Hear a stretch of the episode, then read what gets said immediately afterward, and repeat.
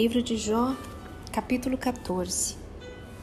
Se morrermos, viveremos novamente? O homem é tão frágil, sua vida é curta e cheia de angústia, como uma flor que brota e logo murcha, tão passageira como a sombra de uma nuvem.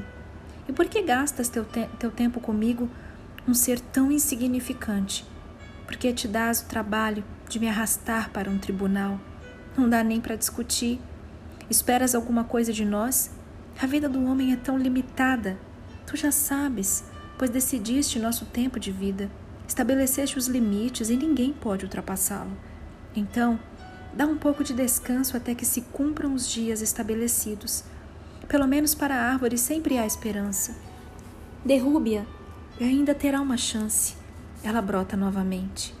Mesmo que as raízes sejam velhas e retorcidas e o seu tronco morra na terra, Mal sente a água e ela torna a vida. Brota, cresce como uma planta nova. Mas e o ser humano? Ele não morre, ele morre e não tem volta. Dá seu último suspiro e tudo se acaba. Como a água do lago evapora e o leito do rio seca, assim o homem se deita e jamais se levanta. Por que simplesmente não me enterras e te esqueces de mim por um tempo, até que a tua ira tenha diminuído Poderias estabelecer um prazo para te lembrares de mim de novo. Se o homem morrer, viverá novamente? Eu pergunto. Durante todos esses dias difíceis, continuo esperando pelo dia em que receberei libertação. Saudoso da criatura que fizeste, tu me chamarás e eu responderei. Vigiarás cada passo que eu der, mas não contarás quanto errei. Meus pecados serão amarrados num saco, atirados ao mar irão para o fundo do oceano. Mas assim como a montanha pode desmoronar, as rochas podem mudar de lugar, as águas desgastam as pedras e o chão sofre erosão. Nossa esperança é reduzida a pó. Tu és demais para nós e sempre tens a última palavra. Nosso aborrecimento por isso se vê em nossa fisionomia, mas tu nos despedes mesmo assim. Se nossos filhos se derem bem ou mal, nunca o saberemos só poderemos sentir as próprias dores e lamentar o próprio sofrimento. Jó, capítulo 15. Elifas ataca de novo. Elifas de Temã falou pela segunda vez. Se você fosse mesmo sábio, não falaria tanta tolice. Não jogaria palavras ao vento, nem falaria esses absurdos numa discussão tão séria como essa. Olha para você, você banaliza tudo, transforma assuntos espirituais em conversa fiada. Seu pecado o ensinou a falar desse jeito, você preferiu adotar a linguagem de malandro. Suas palavras denunciam sua culpa. E não sou eu quem digo, mas você mesmo se entrega. Acha que é o primeiro a enfrentar tudo isso? Você nasceu antes de existirem as montanhas? Estava presente quando Deus criou tudo? Acha que conhece todas as coisas? O que você sabe que nós não sabemos, Jó? Que discernimento você tem que nos falta? Barba grisalha e cabelos brancos não significam nada? A gente mais velha que o seu pai do seu lado. As promessas de Deus não bastam e as nossas palavras ternas não o consolam? Por que permite que suas emoções dominem você? Precisa sair dando coices e cuspindo fogo para todo lado e revoltado contra Deus? Como deixa palavras como essas saírem da sua boca? Acha possível um mero mortal ser impecável aos olhos de Deus? Como um pobre mortal pode achar que tem razão? Ora, Deus não confia nem mesmo nos anjos, nem os céus são totalmente puros aos seus olhos, quanto mais nós, humanos, imundos e corruptos, que bebem a maldade como água. Tenho umas coisinhas para dizer a você, preste atenção nisso. Vou falar da minha experiência, é o que a gente sabe sempre ensinou também, sem nenhuma reserva do que aprenderam com seus pais há muito tempo, quando eram donos de toda essa terra, para os que vivem segundo as próprias leis, não as de Deus. Não existe nada além da angústia. E quanto mais vivem, a situação piora. Qualquer coisa, até mesmo um pequeno ruído, os amedronta. Quando finalmente pensam que estão em paz, acontece um desastre. Eles se desesperam, pois a situação nunca melhora. Vivem com a corda no pescoço. Eles andam para lá e para cá à procura do que comer. Todo dia é dia de juízo. Eles vivem em constante terror, sempre jogando contra a parede, porque insistem em erguer os punhos contra Deus, desafiam o Todo-Poderoso, brigam o tempo todo com Deus e sempre estão na defensiva.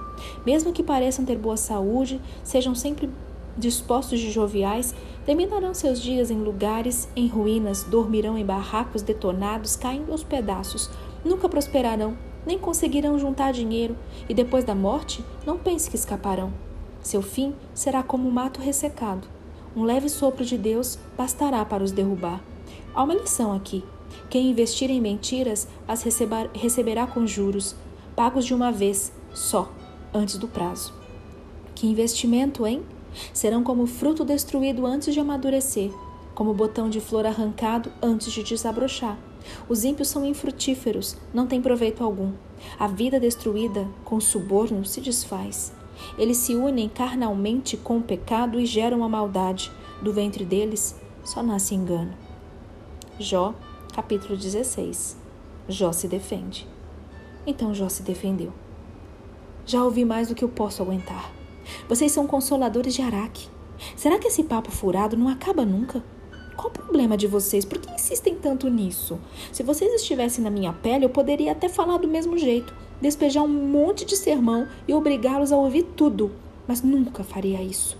Eu os consolaria e confortaria, tentaria aliviar as coisas e não torná-la pior.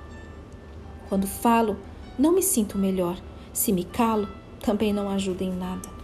Eu estou esgotado Deus, tu me destruíste, a mim e a minha família, tô seco, sou apenas pele e osso. Assim, mostras ao mundo que estás contra mim. Quando me olho no espelho, vejo um testemunho do que fizeste a mim. Tua ira me dilacera, teus dentes me rasgam em pedaços e meus inimigos lançam olhares ferozes para mim. As pessoas me apontam o dedo, ridicularizam, batem em mim, todos se juntam para me perseguir. E Deus apenas olha e permite que os ímpios façam isso. Eles fazem o que querem comigo. Eu estava cuidando da minha vida, tranquilo, quando Deus me golpeou. Ele me agarrou pelo pescoço, me jogou de um lado para o outro. Ele me escolheu como alvo, me cercou de flecheiros prontos para atirar. Sem dó nem piedade, eles me acertaram com suas flechas e agora eu estou ferido e o chão todo manchado do meu sangue. Ele me destruiu uma vez por outra. Caiu sobre mim como um bravo lutador. Vesti-me de luto e prostrei-me com o rosto em terra. Meus olhos estão vermelhos de tanto chorar. E vejam as minhas olheiras. Eu estou assim. Ainda que nunca tenha ferido uma alma e minhas orações sejam sinceras. Ó oh, terra, não escondas o mal que me fizeram. Não abafe meu choro nem meu protesto. Saibam que há alguém no céu que conhece a verdade sobre mim. O advogado que pode limpar meu nome, meu protetor, meu amigo, enquanto as lágrimas dos meus olhos são derramadas diante de Deus. Ele defende um pobre, um pobre mortal perante Deus como se defende um grande amigo, pois faltam somente alguns anos para que eu tome o meu caminho sem volta. Jó, capítulo 17 Meu espírito está debilitado, meus dias estão esgotados. A sepultura está aberta à minha espera. Estás vendo estes zombadores que me cercam? Por quanto tempo ainda vou ter que suportá-los? Deus, preciso da sua ajuda. Preciso da tua garantia, pois és o único que podes fazer isso. Essa gente não ajuda em nada.